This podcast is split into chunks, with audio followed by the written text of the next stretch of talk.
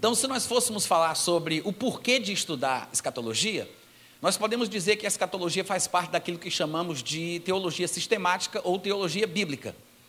É como se fosse um discipulado. Todo cristão tem que passar por estes dez pontos fundamentais: o estudo sobre Deus, que nós chamamos de teologia. A palavra teologia é formada por duas palavras gregas, theos e logos, ou logia, que é o estudo ou conhecimento sobre Deus. Além do significado genérico, quando falamos sobre estudar sobre as Escrituras, estudar sobre Deus, também é o estudo da pessoa de Deus. Só há um Deus, o Pai, um só Senhor, Jesus Cristo. Então, quando falamos sobre o caráter de Deus, a pessoa de Deus, a ira de Deus, os atributos invisíveis de Deus e tudo que estiver relacionado à sua pessoa, nós falamos sobre teologia. A teologia é um termo técnico que se aplica à pessoa de Deus, é o estudo, o conhecimento sobre Deus. Então, nós também estudamos sobre a pessoa de Cristo, a sua humanidade, a sua divindade, o seu nascimento, a sua morte, etc. E o nome técnico que se dá na teologia sistemática ou bíblica a esse tipo de estudo é cristologia, é o estudo sobre a pessoa de Cristo. Da mesma forma, também tem um termo técnico, quando nós falamos sobre o estudo da pessoa do Espírito Santo.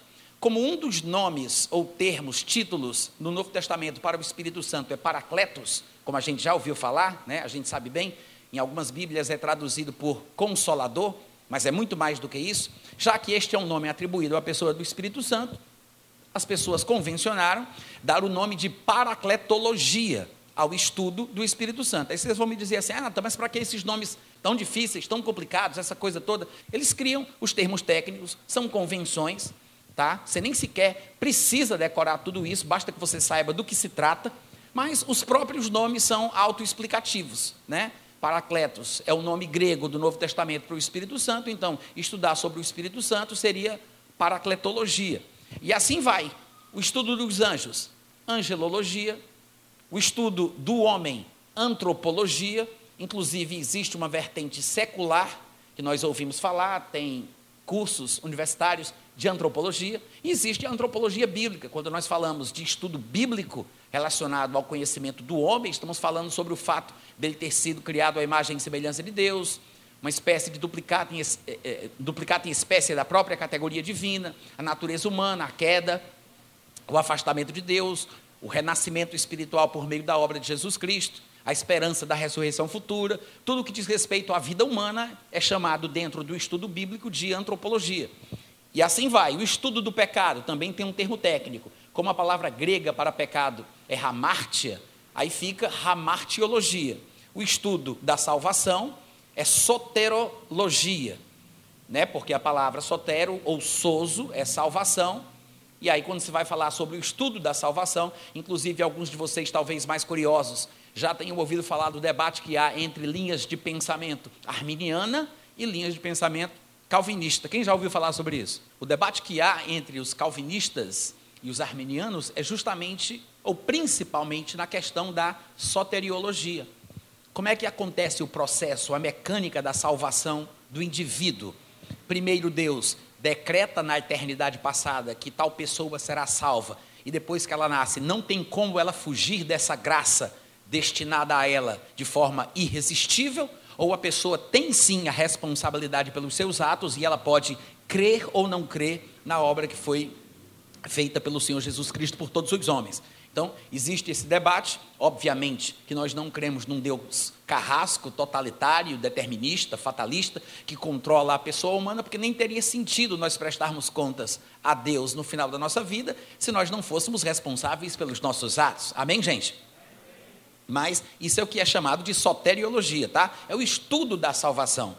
E aí depois vem bibliologia, que é quando nós estudamos sobre a Bíblia, como a Bíblia foi formada, como surgiu a ideia do cânon, quem decidiu qual livro era sagrado, qual não era, quais os critérios, como a palavra de Deus foi transmitida através das tecnologias da época, como era o processo quando não existia imprensa, xerox, direitos autorais, ficha catalográfica, ISBN, como é que eles faziam isso na mão, o que aconteceu por causa do processo ter sido manual, com a produção de milhares de manuscritos, as variantes textuais, como se encontrar o suposto texto original do Novo Testamento. Então, tudo isso se estuda em bibliologia. A crítica textual, a interpretação, a exegese, a hermenêutica, a homilética,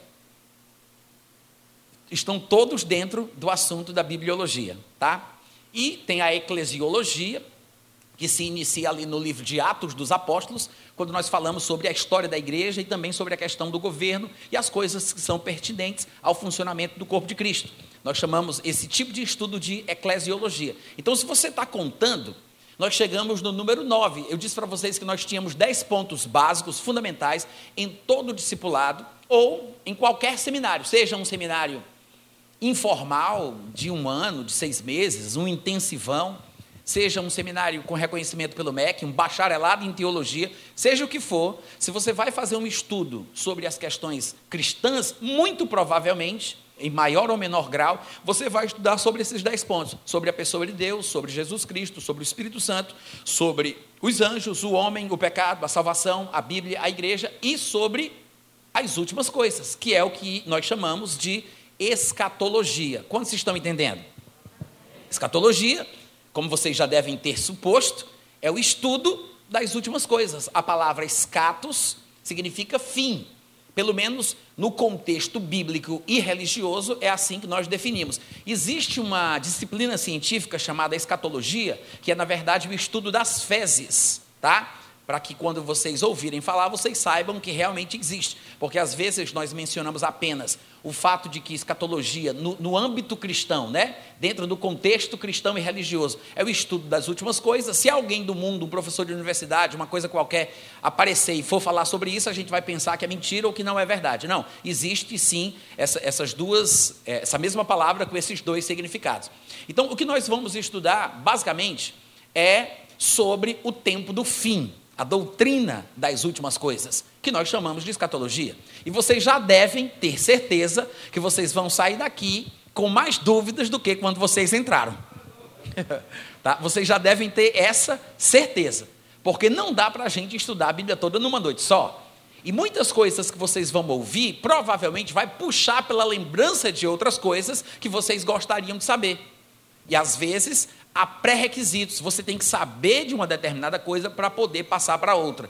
Não dá para você, por exemplo, querer escrever uma carta, um texto dissertativo, sem antes você aprender o alfabeto. Depois do alfabeto, você tem que montar as sílabas, daí vem as palavras, aí vem a construção das frases, aí tem todo o português que você vai ter que aprender, as classes das palavras, o que é substantivo, verbo, isso, e você vai ter que montar esse conhecimento em sua cabeça, mas isso é uma coisa crescente, né? É um progresso que você vai desenvolvendo, é uma aprendizagem. É mais ou menos da mesma forma, quando nós vamos falar sobre escatologia, não só escatologia, obviamente, qualquer outro assunto sobre o qual a gente pretenda falar de forma didática e que realmente surte efeito na vida das pessoas que ouvem, nós precisamos construir por etapas, né? Degrau por degrau, preceito por preceito. Amém, gente? E Hoje em dia, infelizmente, como a escatologia tem sido muito badalada na internet, né? Há muitos canais, podcasts, páginas, blogs falando sobre esse assunto da escatologia, e como cada pessoa tem a sua própria visão sobre as coisas, sua própria interpretação, segue uma escola de pensamento diferente, nós acabamos ficando confusos, porque nós ouvimos um pouquinho aqui, ouvimos um pouquinho ali, né?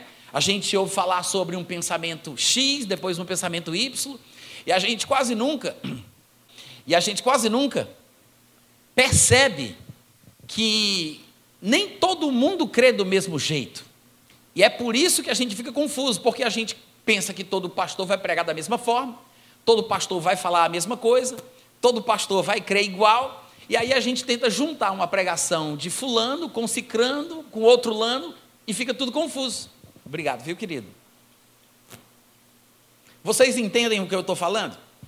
Então, é, algumas coisas que vocês vão ouvir aqui vai seguir uma linha muito específica. Pode deixar aberto, viu? Pode deixar. Obrigado, viu? O senhor já é casado? Já, já é casado? Opa! Deus lhe abençoe e lhe dê uma esposa cada vez melhor, viu? É a mesma esposa, viu? A mesma esposa melhorada, cada vez melhor. Tem que explicar tudo hoje bem direitinho, porque a gente não pode dar lugar nem ao diabo nem aos irmãos. Vocês sabem disso. Então, gente, nós vamos seguir que linha? Nós vamos seguir a linha futurista, pré-milenista, pré-tribulacionista. Vocês conseguem repetir? Futurista, pré-milenista, pré-tribulacionista. Cada nome tem um significado. A linha que nós seguiremos é futurista porque ela acredita e defende que a grande maioria das profecias ainda vão se cumprir no futuro. Ou seja, nós não estamos no cumprimento da profecia nesse momento em que vivemos. As profecias não estariam se cumprindo em nossos dias. Nós estamos num hiato. Desde o momento em que Jesus Cristo subiu aos céus e o Espírito Santo veio para a igreja, até o dia do arrebatamento, nós estamos numa época diferenciada. É a era da graça, a era da igreja cristã. Durante esse período, nós estamos num hiato da tratativa divina com os homens. Quando Deus voltar a tratar com os homens mais uma vez, e como nós sabemos, começa por Israel, né? Porque primeiro Israel e depois as outras nações. O judeu primeiro e depois os gentios. Inclusive, a salvação vem dos judeus, como Jesus Cristo disse lá em João capítulo 4, versículo 22, falando com aquela mulher samaritana. E lá em Romanos capítulo 15, versículo 27, Paulo diz que nós gentios somos participantes dos valores espirituais dos judeus. Então, obviamente, a quem muito é dado, deste muito é cobrado. Então, os judeus estão no começo da fila, tanto para receber a bênção como para receber a punição. Então, quando a igreja for arrebatada e começar o que nós chamamos de tribulação, Deus volta a tratar com o mundo, obviamente que através de Israel, trata com Israel e de Israel trata com o resto das nações, e aí as profecias que já foram proferidas finalmente se cumprirão. Então, como nós cremos que esta grande porção bíblica das profecias se cumprirão no futuro, a linha é conhecida como futurista.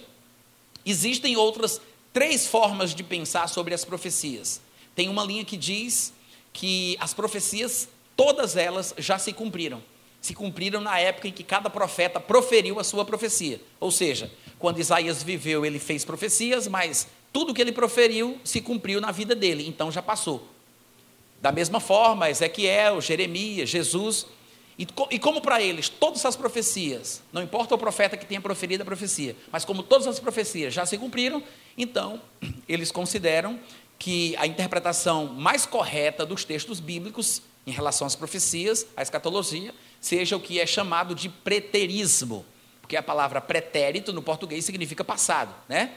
Na conjugação verbal nós temos aí o pretérito perfeito, o pretérito imperfeito e o pretérito mais do que perfeito. Isso quer dizer, são tipos de passados diferentes. A linha preterista é aquela linha que diz que todas as profecias já se cumpriram, é tudo passado. Existe uma outra linha de interpretação que é chamada de historicismo, porque, como o nome já diz, as profecias estão se cumprindo ao longo da história. Para eles, para os historicistas, nós estamos na tribulação há mais de 1500 anos porque eles interpretam os acontecimentos geopolíticos, as coisas que acontecem no mundo, as catástrofes, a fome, isso e aquilo outro, como indícios de cumprimentos proféticos. Então, o historicista é aquele que está sempre assistindo jornal, procurando alguma notícia que supostamente cumpra alguma profecia, porque ele não entende que elas vão se cumprir somente depois do arrebatamento da igreja. Então, esse é o historicista. O historicista e o preterista, eles têm alguns pontos de interseção na forma deles de pensar. É um pouco difícil, às vezes, de distinguir uma coisa da outra, mas é, a gente só está conversando aqui sobre o básico, para a gente entender o que é cada coisa. Tá? Além disso, tem uma linha de pensamento chamada de idealista. O idealista é aquele que acredita que todos os textos proféticos sejam apenas ideias que Deus gostaria de transmitir ao homem. Para eles, não são profecias que vão se cumprir de forma literal, real. Não é nada assim que vai acontecer em Jerusalém, num determinado tempo, não tem nada disso. Para eles são apenas ideias, pensamentos, alegorias que Deus quer transmitir. Pensamentos de coisa boa, de coisa ruim, sobre o que é certo e o que é errado, coisas que mexam com a moralidade humana em qualquer tempo que ele viva. Então, como para eles não existe uma literalidade, não é literal, não é real os textos proféticos, eles são conhecidos como idealistas ou, popularmente, como alegoristas, porque eles acham que todas as profecias são alegorias de coisas da vida. Quantos estão entendendo? Então existem essas quatro linhas de pensamento, tá? O idealista, o preterista, o historicista e o futurista. A linha que eu defendo é a que é conhecida como futurista, como eu já expliquei para vocês. Além das escolas de pensamento, eu falei para vocês que eu também defendo a linha pré-milenista.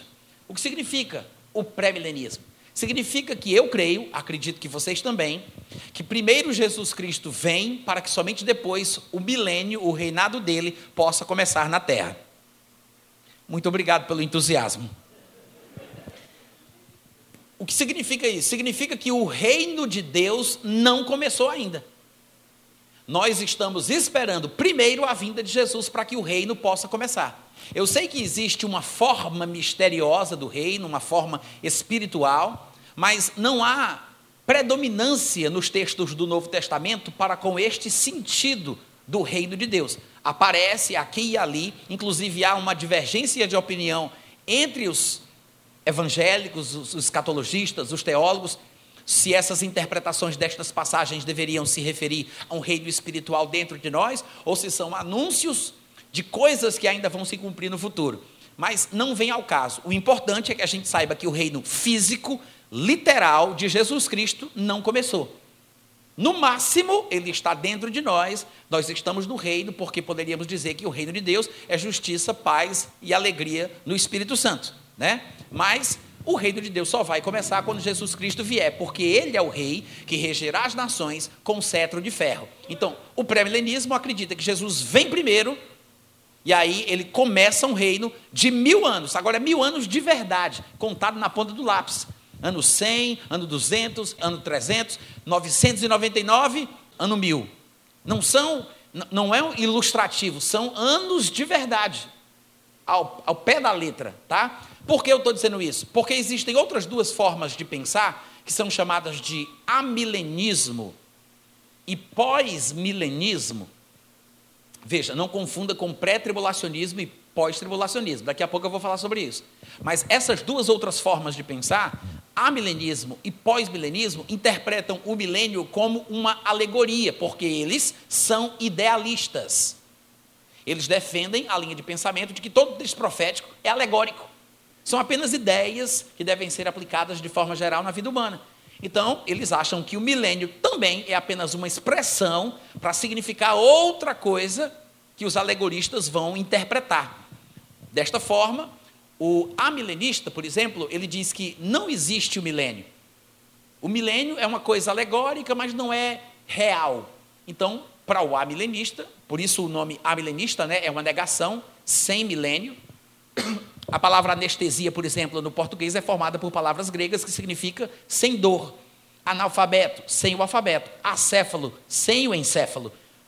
A milenismo é sem o milênio. Eles, além de serem alegoristas, dizem que não existe esse negócio de milênio. Já o pós-milenista, que é uma vertente do amilenismo, ou vamos dizer assim, é a evolução histórica do amilenismo, o pós-milenista também é alegorista, ele também acha que tudo tem que ser interpretado, não há nada literal nos textos bíblicos, as profecias são apenas ideias generalizadas que o homem tem que interpretar e aplicar na sua vida da forma que ele achar melhor, mas há uma diferença. O pós-milenista, ele acredita que existe um milênio, mas esse milênio também é só uma ideia, é um pensamento, uma alegoria. Não são mil anos, como o pré-milenista acredita. Não é literal. Para eles, a expressão mil anos, que aparece lá em Apocalipse por seis vezes no capítulo 20, é apenas uma força de expressão, mas é uma expressão que não tem força, né? Porque para eles, este milênio podem ser dois mil anos ou três mil anos, não interessa o tempo. Então ele despreza a literalidade do texto e tenta dar um sentido a ele que, na verdade, não precisa, e ele não tem. Se o texto está claro para você, se você está lendo o texto e fez sentido quando você leu, você não tem que buscar interpretação.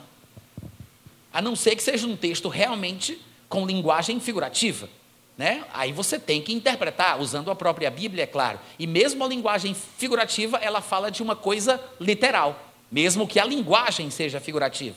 Mas, por exemplo, se você chega no, no, no, capítulo 12 de Apocalipse e você vai ler sobre uma mulher vestida do sol com as luzes debaixo dos pés, é claro que isso não é literal. Quantos estão entendendo? É, é ilustrativo. E aí você tem que interpretar. Mas se o texto diz, e por mil anos ele reinará sobre a terra, por mil anos Satanás será preso, por mil anos. Gente, não tem o que interpretar. Mil anos significa mil anos.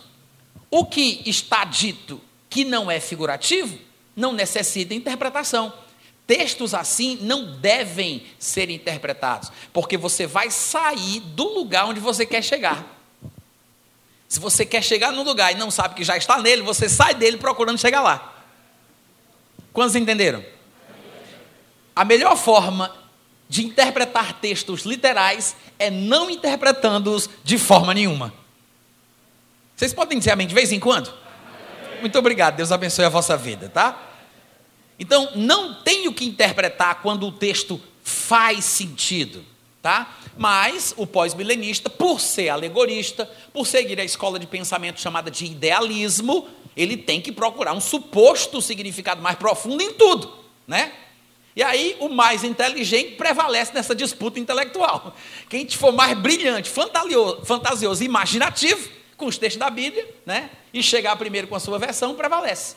Eles deviam criar um sindicato de interpretação da Bíblia para eles combinarem entre si, né? Porque se tudo é alegoria, como é que eu vou saber o que é certo e o que não é? Então é muito perigoso, tá? A interpretação alegórica, ela entrou na igreja cristã através da filosofia grega, porque os gregos foram se convertendo e aí eles trouxeram consigo alguns ranços do passado. Um judeu chamado Filo, que frequentava os grupos cristãos do norte da África, principalmente na cidade de Alexandria, né, bem famosa, introduziu a visão alegórica. Depois, Orígenes foi outro chamado de pai da igreja, o padre da igreja naquela época, também aderiu ao alegorismo e isso foi se espalhando como uma praga. Depois veio Agostinho, chamado por alguns de Santo Agostinho, né, que de santo ele não tinha nada, mas depois Agostinho solidificou ainda mais isso e durante muitos anos a igreja se baseando na alegoria foi intransigente e desenvolveu a Inquisição e foi uma coisa pavorosa, perseguindo os cristãos e muitos foram mortos, né? Muitas famílias, os valdenses, os albigenses, os domicilianos, muita gente cristã foi morta por causa da intransigência da liderança da Igreja Católica, que agora estava fundamentada no alegorismo como a visão oficial da igreja. E por causa disso, é que durante muitos anos a igreja perdeu o, o entendimento da palavra de Deus mas houve um reavivamento da literalidade da palavra por volta do ano de 1830, com um homem chamado John Nelson Darby. Hoje em dia, até mesmo os pós-tribulacionistas, porque John Nelson Darby era pré-tribulacionista, mas até mesmo os pós-tribulacionistas são devedores ao que John Nelson Darby fez, porque ele trouxe uma espécie de avivamento para o pensamento literal das Escrituras. E até os pós-tribulacionistas, hoje em dia, são também literalistas, o que é muito bom. Mas durante muitos anos, e depois qualquer um que tiver mais curiosidade pode pesquisar sobre isso em relação à história da igreja, você vai ver que o alegorismo ele prevaleceu e danificou a igreja. E até hoje nós ainda sofremos sequelas por causa disso, tá? Ainda tem sequelas. Mas o pós-milenismo, ele diz basicamente o seguinte, que o milênio não são mil anos, que doidice isso, né? Toda vida que eu falo isso, eu, eu, eu fico pensando, como é que uma pessoa pode dizer que mil anos não são mil anos? Não é estranho isso, gente? Mas eles dizem que a expressão que aparece por seis vezes, lá em Apocalipse, no capítulo 20, mil anos não são mil anos. Podem ser dois mil, pode ser três mil, não importa. Para eles, significa apenas que a expressão representa uma grande quantidade de tempo. claro, mil anos. Mas eles insistem em dizer que é uma quantidade de tempo muito grande, indefinida, né, de reino do Senhor Jesus, onde ele estabelece a paz e a prosperidade. Porque para os pós-milenistas, Jesus já está reinando através da igreja. Ou seja, já estamos no milênio e Jesus está reinando por meio do corpo de Cristo. E ele só vai voltar depois que a igreja desempenhar o seu papel. Essa é a visão pós-milenista que a gente não concorda, tá? Vocês estão junto comigo? Aí eles dizem que Jesus só vai voltar depois que a igreja conquistar todo mundo de uma borda a outra da terra e todo mundo tiver sido evangelizado, quando todo mundo nascer de novo e o reino de Deus se estabelecer por completo no mundo, aí Jesus volta. Ou seja, por isso que é chamado, por isso que esse pensamento é chamado de pós-milenista, porque vem depois do milênio. O milênio seria esse período em que ele estaria supostamente reinando até que a igreja conquiste o mundo inteiro, e aí Jesus vai poder voltar. Enquanto a igreja não desempenhar o seu papel, ele não volta. O milênio é então o estabelecimento do reino de Deus no mundo. Essa é a visão, basicamente, né, a grosso modo, esta é a visão pós-milenista. Diferentemente do amilenista e do pós-milenista, nós cremos no milênio literal, mil anos de fato, e ele só vai começar depois que Jesus voltar. É por isso que eu disse que a visão que a gente vai defender é pré-milenista. Tá? Mas existe uma outra subdivisão importante que a gente precisa conhecer, pelo menos assim, de forma rápida, né? só o conceito geral, que é a questão do tal do pré-tribulacionismo. Existem diversas visões em relação ao que nós vamos definir agora. O que nós chamamos de pré-tribulacionismo diz respeito ao momento em que o arrebatamento acontece. É chamado de pré, porque o pré é um prefixo que dá uma ideia de ser anterior, né? Antes. Então, antes da tribulação, acontece o arrebatamento. Os pré-tribulacionistas normalmente creem que o arrebatamento da igreja deve acontecer antes do primeiro dia dos sete anos da tribulação. Exatamente assim, tá? Ou seja, a tribulação para o pré-tribulacionista são os sete anos, mas antes do primeiro dia dos sete anos, a igreja terá sido arrebatada. Essa é, de forma bastante resumida, a ideia do pensamento pré-tribulacionista. Todo mundo entendeu? Quem vai ficar feliz quando Jesus voltar? Vocês podem ficar felizes. Eu vou me embora. Fica feliz, eu vou, nem, nem que seja triste, mas eu vou me embora. Mas, na verdade, além do pré-tribulacionismo, existem muitas outras formas de se falar do arrebatamento. Em que momento o arrebatamento vai acontecer? No meio da tribulação, faltando um quarto da tribulação é, para a tribulação acabar e que o arrebatamento acontece? É depois da tribulação? E no, e no, arrebatamento, vai subir todo mundo ou só vai subir quem merece? Então, tem visões diferentes. Existe uma linha interpretativa que é chamada de visão parcialista ou arrebatamento parcial. O parcialista, ele acredita que vai haver arrebatamento antes da tribulação, mas só vai nessa primeira leva quem merecer. É por meritocracia. Sabe? Os vencedores, os, os merecedores é que vão. Depois dessa primeira leva, que é só o povo que merece, aí durante a tribulação vão outras levas aos poucos, à medida que o povo vai ficando pronto. Essa é a visão parcialista, que é também chamada de arrebatamento parcial, tá? Bom, a gente pode dizer apenas o seguinte sobre essa forma de pensar. No texto de 1 Tessalonicenses capítulo 4, mais ou menos ali do versículo 15 ao 18, Paulo ele fala que no momento do arrebatamento, os mortos em Cristo ressuscitarão primeiro, e os vivos serão transformados, e juntos arrebatados para o encontro do Senhor dos ares, e assim estaremos para sempre com o Senhor. Quando Paulo fala sobre isso lá no texto, ele fala do pré-requisito para que alguém morto seja arrebatado. Ele diz: os mortos em Cristo. Qual é o pré-requisito? É ser dizimista, falador de línguas? É o quê? está em Cristo. Então, se todos os mortos em Cristo vão ser ressuscitados e arrebatados para se encontrar com, com o Senhor Jesus nos ares, por que, que os vivos em Cristo, ainda que essa expressão não apareça lá, mas fica subentendido, né? Por que, que os vivos em Cristo também não poderiam ser arrebatados todos sem distinção? Porque se todos os mortos em Cristo vão, por que, que tem essa seleção do arrebatamento entre os vivos? Porque se nem todo vivo vai, é muito melhor morrer antes. Alô? Quantos entenderam o meu pensamento? Né? Porque se todo morto, se todo morto ressuscita e sobe, para que, que eu vou ficar aqui? Ainda correu o risco de não ser arrebatado e levar um tapa na cara do anticristo? Né? Não tem sentido. Na verdade, gente, o pré-requisito para o arrebatamento é que a pessoa seja salva. Eu acho que eu estou numa igreja diferente da que eu pensei que eu vinha, mas eu vou tentar de novo. O único pré-requisito para que a pessoa seja arrebatada é que ela seja salva.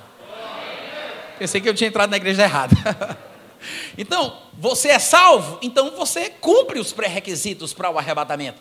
Ah, Natan, mas eu não tenho que fazer isso, fazer aquilo, e dar o dízimo, não sei o quê e tal. Gente, existem muitas coisas sobre as quais nós devemos falar em relação à nossa vida cristã: arrependimento de pecados, confissão de pecados, mesmo depois de crente, desenvolvimento espiritual, crescimento. Muita coisa para a gente falar. E claro que a gente vai querer melhorar o tempo inteiro, né? O tempo inteiro a gente está querendo se tornar pessoas melhores.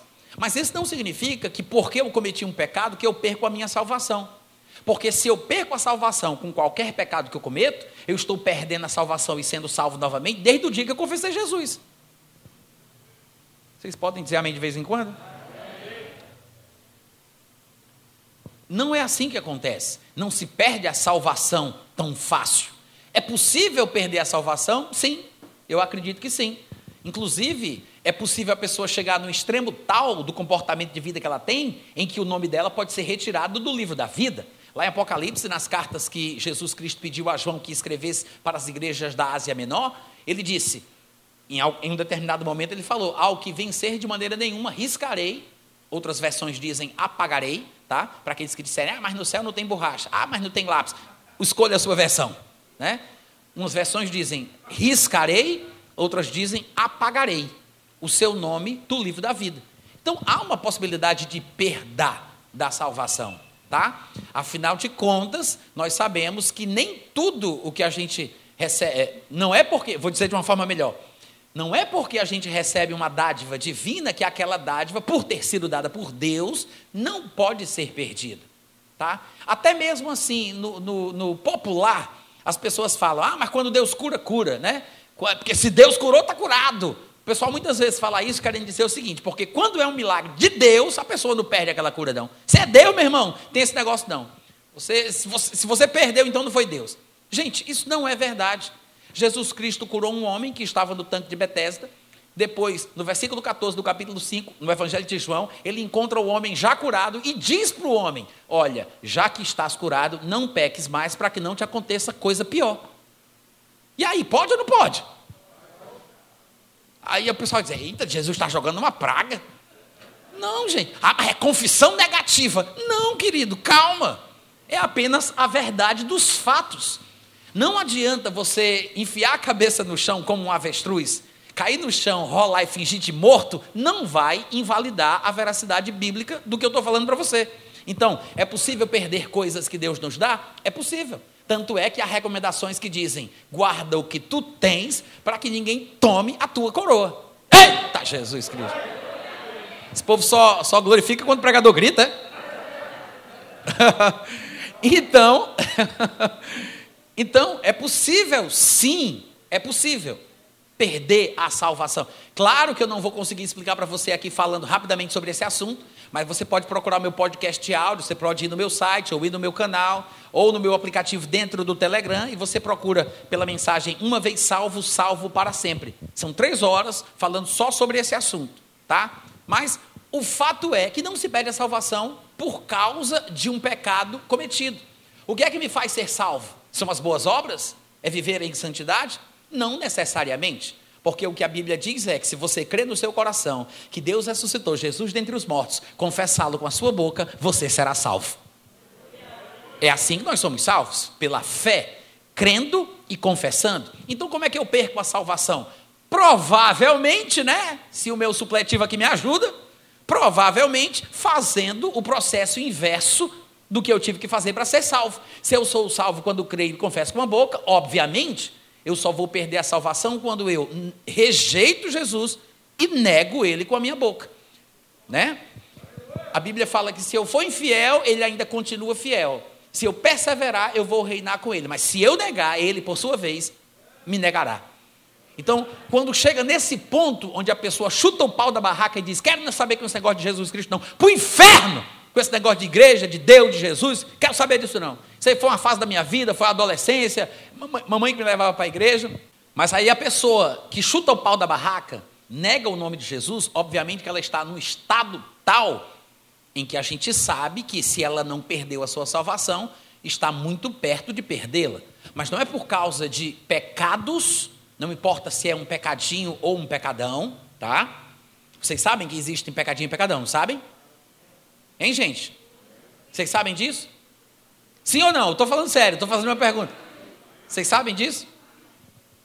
Não precisa explicar isso, não, né? Vamos lá, gente. Estou fazendo uma pergunta, eu espero uma resposta.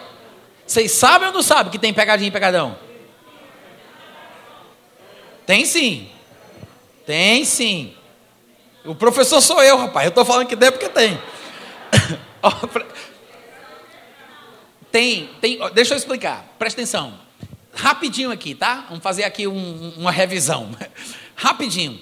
Lembra que Jesus Cristo disse que se alguém falasse contra o Filho do Homem seria perdoado, mas quem blasfemasse contra o Espírito Santo não teria perdão nem nessa vida nem na outra? Lembra disso? Se tudo fosse igual, Jesus não teria feito distinção. Então, tem pecado que dá para perdoar, tem pecado que não dá para perdoar. E Jesus falou sobre uma possibilidade de receber perdão na outra vida.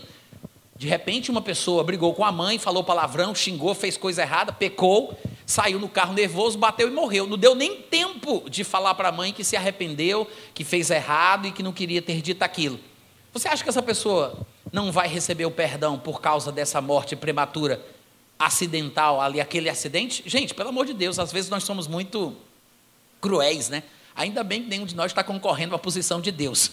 Porque para ser julgado por uma pessoa como essa, ninguém merece. Mas Deus é misericordioso e conhece os corações. Se você, mãe, brigasse com seu filho e ele morresse, você, e ele não tivesse dado tempo dele de pedir perdão, né? Saiu de casa brigado, e aí ele morresse, você perdoaria o seu filho? Não, vamos lá, gente. Eu fiz uma pergunta e espero uma resposta. Você perdoaria o seu filho se ele morresse depois de uma briga, lhe xingou, falou que não devia, saiu de casa, morreu, não deu nem tempo de falar com você. Você perdoaria o seu filho? Se, se você que não presta, porque vocês não prestam, vocês sabem disso. Jesus diz: Vós que sois maus, sabeis dar boa dádivas aos vossos filhos, né? se vocês que não prestam, perdoa o filho. Imagina Deus, gente. Imagina Deus.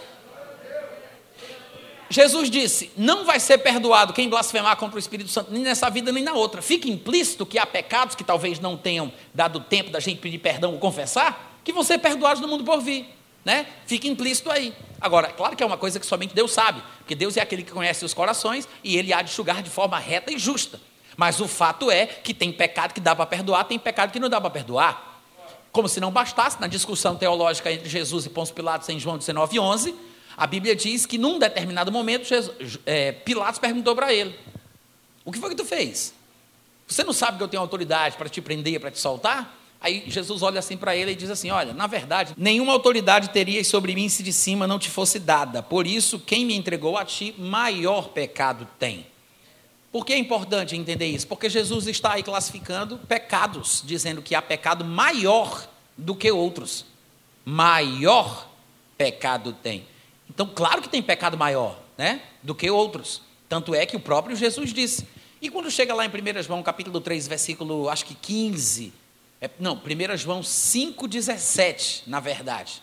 Versículo 15. 1 João 5,15. Não, 16. 1 João 5,16. Se alguém vê, né, como a gente fala hoje em dia, na Bíblia está aqui vir, se alguém vê a seu irmão cometer pecado, não para a morte, pedirá e Deus lhe dará vida. Aos que não pecaram para a morte. Há pecado que não é para a morte. Por esse Há pecado, desculpa, para a morte. Por esse não digo que rogue. Toda injustiça é pecado, mas há pecado que não é para a morte. Então veja que ele diz que há pecado que mata, mas tem pecado que não mata. Se você vê um irmão cometer um pecado que não é um pecado para a morte, você pode pedir, orar a Deus e Deus vai conceder vida aos que não pecaram para a morte. Mas se alguém pecou um pecado para a morte, então nem peça a Deus. Ou seja, tem pecado pelo qual dá para orar, tem pecado pelo qual não dá para orar. Tem pecado que mata, tem pecado que não mata. Então tem pecado mais grave do que outro. Quantos estão entendendo? Aí vocês vão perguntar, Natan, pelo amor de Deus, diga logo qual é esse pecado aí que é para a morte que não dá para orar por ele. Você quer saber para poder pecar em paz? é muito melhor você colocar tudo dentro de um saco só e se esforçar para não pecar de jeito nenhum, tá? Mas o que é importante aqui para o que a gente está falando é que existem sim pecados e pecados, pecadinhos e pecadões, pecados mais graves, pecados menos graves. E por que foi que eu comecei a falar sobre isso? Porque na hora eu perguntei, vocês sabem que tem pegadinha e pegadão? Vocês ficaram, é, eu tive que explicar. Mas o que é que eu estava falando? Vocês que me atrapalharam, me lembrem. Para onde eu for pregar, tu vai ter que ir junto, viu? Arrebatamento parcial. Por quê? Porque a gente estava falando sobre os pecados que são cometidos e às vezes as pessoas pensam que, por causa desses pecados, elas vão ou perder a salvação automaticamente ou simplesmente são indignas de serem arrebatadas. Mas o arrebatamento não é sinônimo de salvação. Uma pessoa pode morrer, continuar sendo salva, e aí, quando Jesus Cristo vier, essa pessoa salva que já morreu, ressuscita e é arrebatada depois. Os vivos que ainda não morreram serão transformados e arrebatados. Mas o arrebatamento não é sinônimo de salvação, é a consequência. Quem é salvo é arrebatado. É possível perder a salvação? Sim, mas não é tão fácil e tão simples como algumas pessoas às vezes dão a entender. Também não é impossível, como outras pessoas argumentam. Mas nós vemos que há textos que falam sobre os dois lados da moeda. Por exemplo, já que eu comecei a falar sobre isso, eu vou ter que pelo menos explicar mais alguma coisa, porque algumas dúvidas surgirão. Em 1 Coríntios capítulo 5, nós vemos Paulo falar sobre um homem que tinha relações sexuais com a mulher do pai dele. E Paulo disse que tomou uma decisão e esperava que os coríntios se juntassem com ele em relação àquilo. E ele disse: Eu já decidi, como se estivesse presente, que o tal seja, em nome de Jesus, entregue a Satanás para a destruição da carne, a fim de que o espírito seja salvo no dia de Cristo. Ou seja, ele está falando sobre a morte da carne, destruição da carne, morte física prematura e preservação da vida espiritual, a fim de que o espírito seja salvo no dia de Cristo. Paulo parece acreditar que se ele continuar descendo na banguela do pecado do jeito que ele vai, vivendo desse jeito, sem critério, sem pudor, ele pode perder a salvação.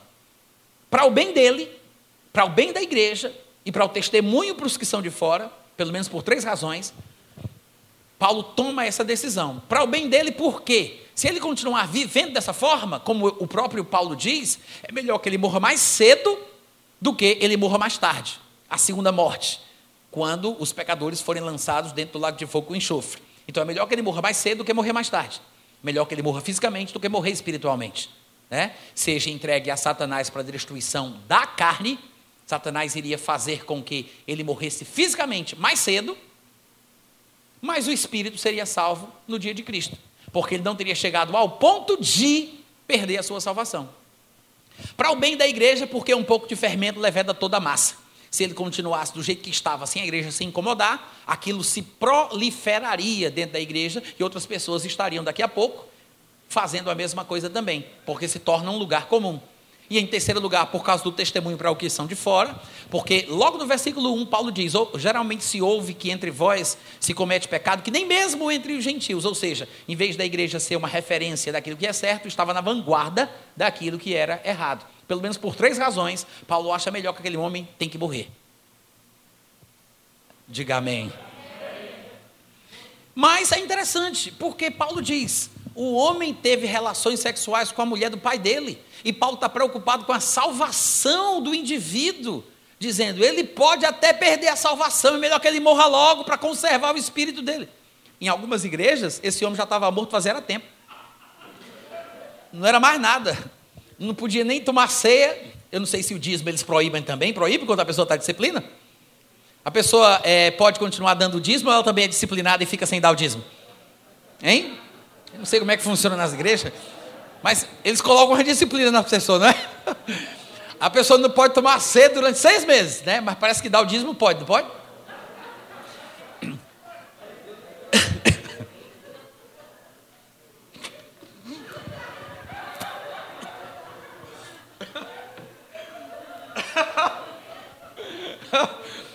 em, em tempos modernos, é preciso uma linguagem moderna, né? Gente, eu estou muito molhado. Quase morri afogado, acredita?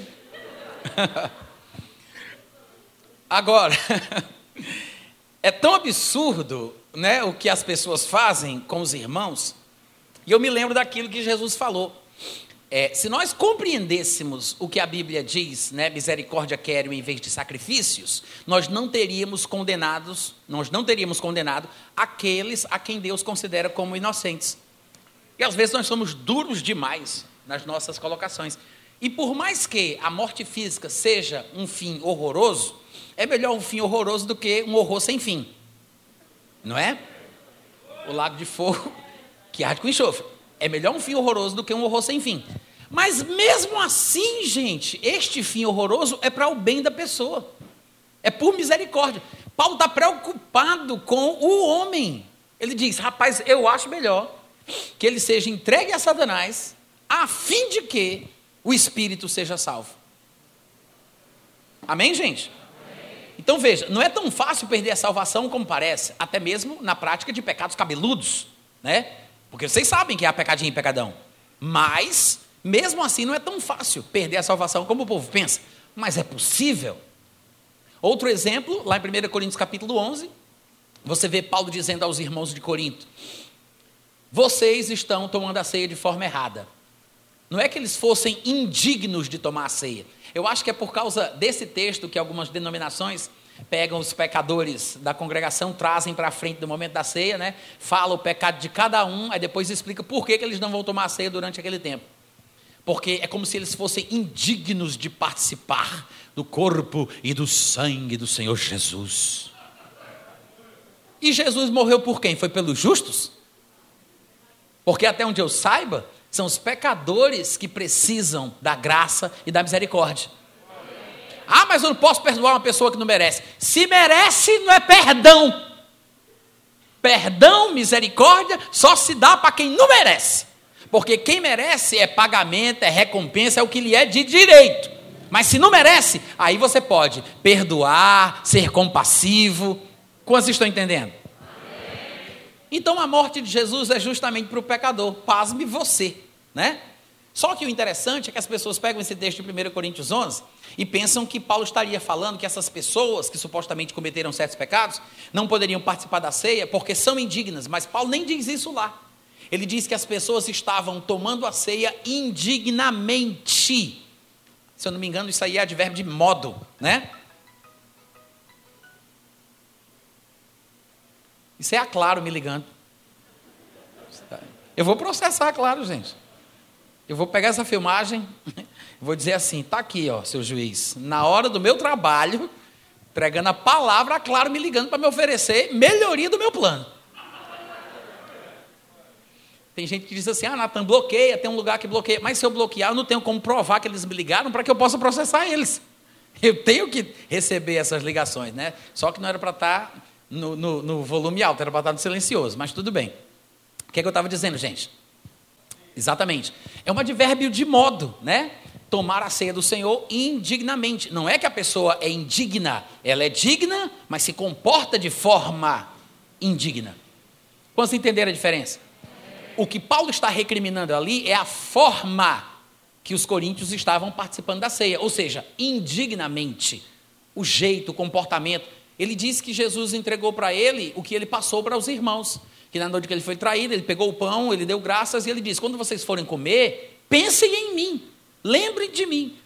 Só que eles não estavam fazendo isso, eles estavam intrigados, de mal, sem falar uns com os outros, menosprejando a igreja de Deus, tomavam antecipadamente cada um a sua própria ceia, pessoas ficavam de barriga cheia enquanto outros ficavam com fome. Então estava uma bagunça, era uma forma indigna de tomar a ceia. Aí Paulo vai e diz: já que a coisa mais importante do cristianismo é o amor, e essa falta de amor, obviamente, vai trazer punição, né? Porque o novo mandamento é amar como Jesus amou. Quando você não cumpre o maior mandamento, obviamente que você está cometendo um grande erro. E aí Paulo diz: eis porque tem gente fraca espiritualmente falando, doente, fraca fisicamente falando, e não poucos que morrem. Ele diz dormem, né? Mas é um eufemismo. É uma forma leve de falar sobre uma coisa pesada. Ele está falando daqueles que estavam morrendo fisicamente antes do tempo, de forma prematura. Então ele diz: tem gente fraca, doente e morrendo antes do tempo. Por causa de quê, Paulo? Ele diz: porque vocês não se julgam. Examinar, ele diz: examine-se, pois, o homem a si mesmo. Ou seja, eu tenho que me julgar e assim tomar a ceia. Mas como a pessoa não se julga, não muda o comportamento, continua tratando o povo mal, fazendo aquilo que não deve, aí Paulo diz: é por isso que vocês estão ficando doentes, é por isso que tem gente fria, fraca espiritualmente, e tem gente morrendo antes do tempo. Aí ele fala: se nos julgássemos, não seríamos julgados. Quando somos julgados, somos disciplinados pelo Senhor para não sermos. Como é que diz aí o resto? Completa a frase para mim. É isso que Paulo diz lá.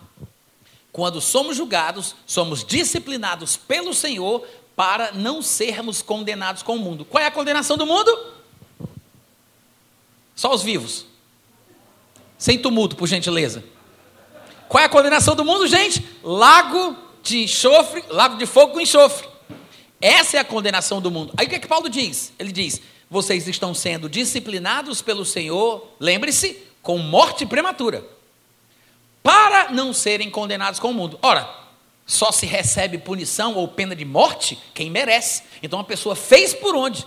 Pecados que trazem morte física como punição divina, mas nem por isso a pessoa perdeu a salvação. Existem pecados que são cometidos, que são mais graves, que fazem a pessoa, inclusive, perder a salvação? Tem. A gente falou sobre isso. Que não tem perdão, que não é nem para orar. É possível a pessoa negar o nome de Jesus Cristo. Mas há pecados que trazem a morte física, não necessariamente a morte espiritual, mas, obviamente, ninguém vai querer viver isso. Morrer fisicamente, morrer mais cedo. Mas existe essa possibilidade. Então, um cristão carnal não perde a salvação porque é carnal. Pode morrer antes, pode não ter uma vida tão boa, pode não usufruir dos privilégios e dos direitos que ele tem em Cristo, mas não significa que ele não é salvo, obviamente, consequentemente, não significa que não será arrebatado. Eita glória! Quantos entenderam? Se todo morto em Cristo há de ressuscitar e ser arrebatado, todo vivo em Cristo também vai. Amém, irmãos? Amém. Obviamente, Paulo, quando falou para alguém que eles eram carnais, como por exemplo ele falou aos irmãos de Corinto, ele diz: Vós sois carnais. Ele fala isso claramente, mas depois, aos mesmos, ele diz: Vós sois de Cristo, Cristo de Deus, tudo é vosso. Né? Tudo é vosso, vós sois de Cristo e Cristo de Deus. Aos mesmos carnais. E no versículo 7 do capítulo 1 ele diz: Nenhum dom vos falta enquanto vocês esperam a vinda do nosso Senhor Jesus Cristo. Aos carnais, ele disse isso, tá, gente? Ninguém quer correr o risco de ter uma vida carnal e, e viver uma vida ruim, sofrer juízo, morrer prematuramente.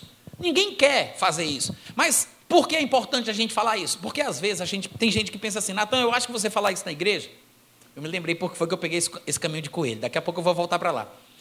Mas tem gente que diz assim, Natan, não é legal você falar isso na igreja, porque você vai estar incentivando pessoas que querem pecar a pecar. Que se a pessoa souber que ela pode pecar, ela não perde salvação, pode ter certeza que ela vai pecar com gosto. Só que a gente não está não tá pregando para pecadores, a gente está pregando para crentes. Né? Falar a verdade não deve ser um incentivo ao pecado. Por outro lado, tem muita gente na igreja que pensa que não é salva, que, que vive em tormento, que acha que vai para o inferno. Tem gente que se desvia porque acha que não merece estar ali, porque ainda fuma escondido, bebe vinho escondido, mente de vez em quando, faz alguma besteira aqui ou ali, e essa pessoa acha que não tem mais jeito para ela. E pensando que é hipócrita, que não merece e não é digna, ela acha melhor ir para o mundão mesmo e fazer, e fazer com gosto, né? Pecar com gosto. Quando você mostra a verdade do que a palavra de Deus diz, você traz consolo a estes corações. Quantos estão me entendendo? Para tudo na vida, gente, tem os dois lados da moeda, os dois extremismos. Então a gente tem que falar a palavra de Deus de forma equilibrada e explicar o que cada coisa realmente significa. O arrebatamento parcial, que era sobre isso que a gente estava falando, e por esta razão a gente entrou nessas questões, né, nestes meandros de perder ou não perder a salvação, para explicar que não é porque a pessoa merece que ela vai ser arrebatada. Os que creem no arrebatamento parcial acham que o arrebatamento é uma espécie de primeiro galardão, porque é uma recompensa, é um merecimento que eu vou ter porque eu fiz por onde, tá? Mas não é nada disso. O arrebatamento é apenas, e me desculpem pelo apenas, a retirada do corpo de Cristo para que o processo escatológico possa começar no fim. É mais ou menos como foi na época de Noé. Todos comiam, bebiam, casavam, davam-se em casamento, até o dia que Noé entrou na arca. E não perceberam. Senão quando veio o dilúvio e destruiu a todos. O povo do mundo vai experimentar um período muito ruim depois que a igreja for arrebatada. Mas, irmãos, não tem sentido Deus iniciar a tribulação com a igreja de Cristo ainda na terra. Seria a mesma coisa de ele ter mandado as águas do dilúvio antes de Noé terminar o barco, antes de ele terminar a arca. Quantos estão entendendo? Tem uma obra a ser concluída, tem um tempo predeterminado, e Deus jamais faria isso com Noé, como também não fará conosco. Antes de descer fogo sobre Sodoma e Gomorra, ele tirou Ló. Antes de enviar o, o dilúvio, ele tirou Noé. Da mesma forma, Jesus disse: Assim como foi nos dias de Noé, será na vinda do filho do homem. Seremos arrebatados antes. Todos os cristãos, tá? Todos os cristãos. Não é só quem merece, não. Aí você me pergunta. Eu, eu queria caminhar, mas eu fico imaginando as perguntas de vocês. Natan, mas alguém vai poder ser salvo depois do arrebatamento? Né? É uma pergunta que de vez em quando alguém faz. É claro que vai, gente. Ah, mas é uma segunda chance? Por que segunda chance? Não entendi. A pessoa tem a chance de confessar Jesus enquanto ela estiver viva. Não é uma segunda chance. É a chance da vida dela. Se ela não era crente, não era crente antes do arrebatamento, ela ainda tem a chance, porque está viva, de confessar Jesus antes de morrer. Então não é uma questão de primeira ou de segunda chance, porque arrebatamento não é sinônimo de salvação. Quantos estão entendendo? E a Bíblia fala em diversos lugares sobre o que vai acontecer durante a tribulação. Inclusive, um dos propósitos da tribulação é justamente punir o homem pelo seu pecado, né? mas também trazer arrependimento aos corações duros, porque muitos vão se arrepender durante a tribulação. De fato, a palavra de Deus diz que dois profetas estarão na terra de Jerusalém, na terra de Israel, na cidade de Jerusalém, ministrando a palavra de Deus, testemunhando sobre Jesus Cristo. 144 mil homens celibatários consagrados ao ministério durante a tribulação 12 mil de cada tribo, das 12 tribos de Israel, 144 mil homens serão selados, como diz Apocalipse capítulo 7, para pregar a palavra, pelo que tudo indica. Porque versículos depois deste evento, a Bíblia diz: depois destas coisas, João viu uma grande multidão de diversas nações da terra. Ou seja, um número fixo e contado da nação de Israel produziu um número incontável de todas as nações da terra mostrando que vai haver salvação na tribulação? Sim. Todos os textos que aparecem em Apocalipse falando sobre salvos ou santos, como em Apocalipse 6, Apocalipse 7 e qualquer outro lugar, todos eles se converteram durante a tribulação. Não tem nenhum ali, embora os pós-tribulacionistas insistam nisso, aqueles que acreditam que o arrebatamento acontece depois da tribulação, eles acham que estes que são citados em Apocalipse são os santos da igreja que entraram na tribulação. Eles não destacam um período do outro. Para ele, eles, a tribulação pode já estar acontecendo. É por isso que de vez em quando surge alguém que diz: talvez já estejamos no princípio das dores. Parece, não sei, mas já se rompeu o sexto selo. Eu vi o cavalo amarelo de vez em quando surge alguém falando isso por aí, né? Na internet, nos podcasts, nos blogs. Mas eles não diferenciam a época da igreja da época da tribulação. É uma coisa totalmente diferente da outra. Mas para eles, a igreja entra na tribulação assim, e por isso os santos que são mencionados em Apocalipse seriam os que vieram de antes da tribulação. O que não tem nada a ver com o texto bíblico, porque João fala claramente que são aqueles que vieram da tribulação o que dá uma ideia que se converteram durante a tribulação. Porque se fossem crentes que já estavam na terra antes da tribulação começar, não são crentes que vieram da tribulação, já eram crentes antes da tribulação. Tem essa denotação ali naquele texto. Além disso, os pós-tribulacionistas insistem em dizer que estes textos de Apocalipse mostram a igreja durante a tribulação, mas ao mesmo tempo, de forma contraditória, eles falam que a igreja vai ser preservada durante a tribulação, mais ou menos assim como os judeus foram na época das pragas do Egito. Sabe como é que é? Que veio as pragas e só pegou em quem não prestava? Só pegou nos egípcios, mas o povo de Israel estava guardado? Pronto. O pós-tribulacionista pensa mais ou menos assim: que a igreja vai estar na tribulação, né? Vai ser naquele corre no corre, corre no corre, pega no pega, pega no pega, hora no pega mas a igreja vai estar preservada, ou seja, não vai sofrer o mal que a tribulação vai impor sobre os habitantes da terra. Mas por curiosidade, os textos que eles dizem que prova isso são os textos de Apocalipse. Mas todos os salvos de Apocalipse morreu. Todos são mártires. Alô? Aí eu pergunto: e que diabo é isso? Hein? Você só pode estar sendo influenciado por um espírito de engano. Só pode ser o diabo convencendo uma pessoa dessa de uma coisa que ela usa um texto para se contradizer. Não faz sentido. Como vocês estão entendendo? Não faz sentido. Tá? Então, já que estamos falando do pós-tribulacionista, o pós-tribulacionismo é aquele pensamento que diz que Jesus Cristo ele vai arrebatar a sua igreja depois da tribulação. Aí eu só me pergunto, para que, meu Deus do céu? Para que que ele vai arrebatar a igreja depois que a igreja tiver comido o pão que o diabo amassou? Alô? Para quê? Hein? Porque o que eles acreditam é assim: passou a tribulação todinha, aí quando chega no final, acabou, acabou, né? Tudo já passou. Aí Jesus, aí Jesus está descendo, Aí a igreja é arrebatada. Mas não é arrebatada assim para se encontrar com Jesus e ir para o céu, não. É arrebatada para descer. Sobe mais ou menos assim até a troposfera, estratosfera, a ozonosfera, não sei exatamente a altura. Mas do meio do caminho, aí eles voltam para a terra. Supostamente escoltando Jesus.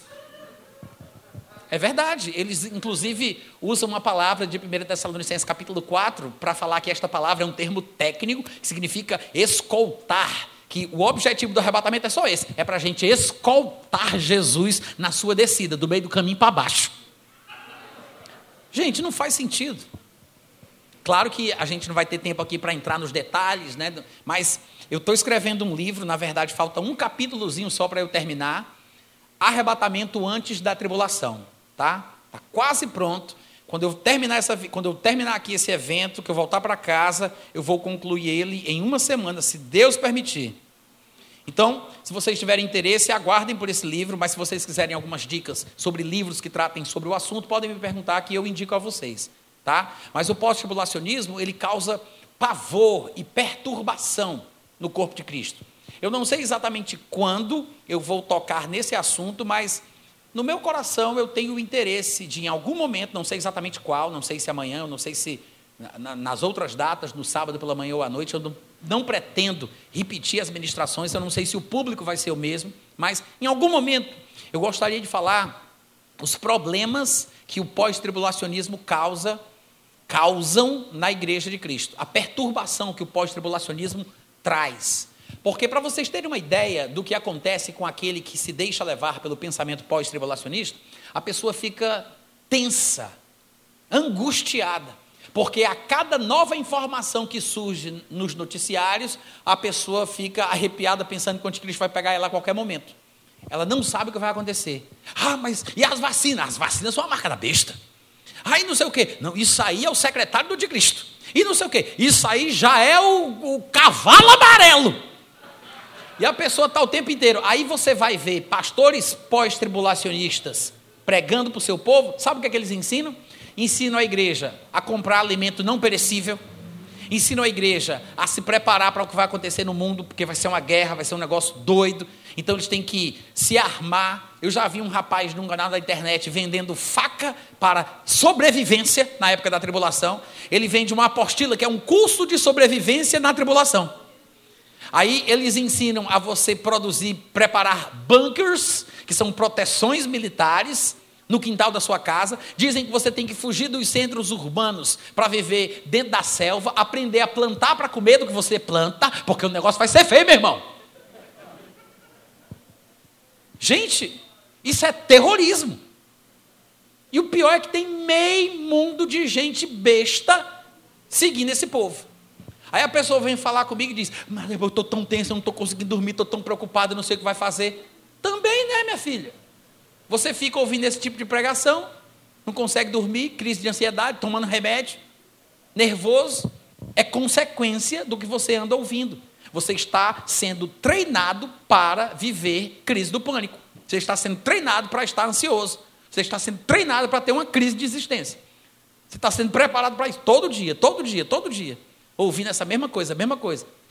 Eu me lembro daquilo que disse um conhecido meu que estava pregando uma vez e falou que achava incompatível. Quando o pessoal ficava fazendo jornal, aí dá um bocado de notícia ruim uma atrás da outra, né? E aconteceu isso, e aconteceu aquilo, e a inflação, e morreu, e teve terrorismo. Aí quando termina diz, boa noite. Quem é que vai dormir bem com um negócio desse? é a mesma coisa. É a mesma coisa dos pós-tribulacionistas, né? Aí, pai, vai para lá, vai para cá, vai para cá. A paz do Senhor. Gente, além do arrebatamento parcial e do pós-tribulacionismo, existe também algumas visões em relação, em relação ao momento que o arrebatamento vai acontecer, em relação à tribulação, que são os seguintes: tem o meso ou midi-tribulacionismo, são as pessoas que acreditam que o arrebatamento acontece no meio da tribulação. Claro que eles têm toda uma interpretação própria para justificar o porquê dessa forma de pensar, não vem aqui ao caso. Tem muita coisa para se falar, mas é apenas importante que vocês saibam que é um pensamento de que a igreja estaria na terra durante a tribulação até a metade. Tem uma variação que não tem um nome próprio para esse grupo, mas a gente pode chamar de aqueles que creem no arrebatamento pré-ira. Eles acham que a ira de Deus ela só vai se manifestar nos 20%, nos 25% restantes da tribulação.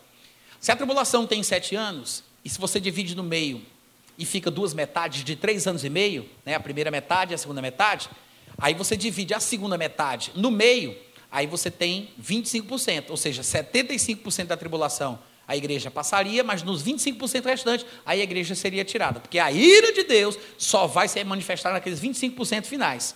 Né? Ou seja, é o arrebatamento dos três quartos. A igreja passaria três quartos da tribulação na terra, mas no finalzinho seria retirada. Não é muito conhecido no Brasil esse, essa forma de pensar, mas é importante que vocês saibam que ela existe. Tá? Mesotribulacionismo ou midi-tribulacionismo, arrebatamento parcial, pós-tribulacionismo, arrebatamento pré-ira. E tem o pré não sei se eu esqueci algum, mas tem o arrebatamento pré-tribulacionista, que é aquele que a gente crê e a gente vai defender em toda a situação que vocês me verem falando aqui, tá? Há muito texto na Bíblia que a gente pode usar para falar sobre isso, mas o meu tempo já se esgotou, a gente já tem mais de uma hora falando aqui e eu não posso cansar vocês mais do que eu gostaria, tá bom?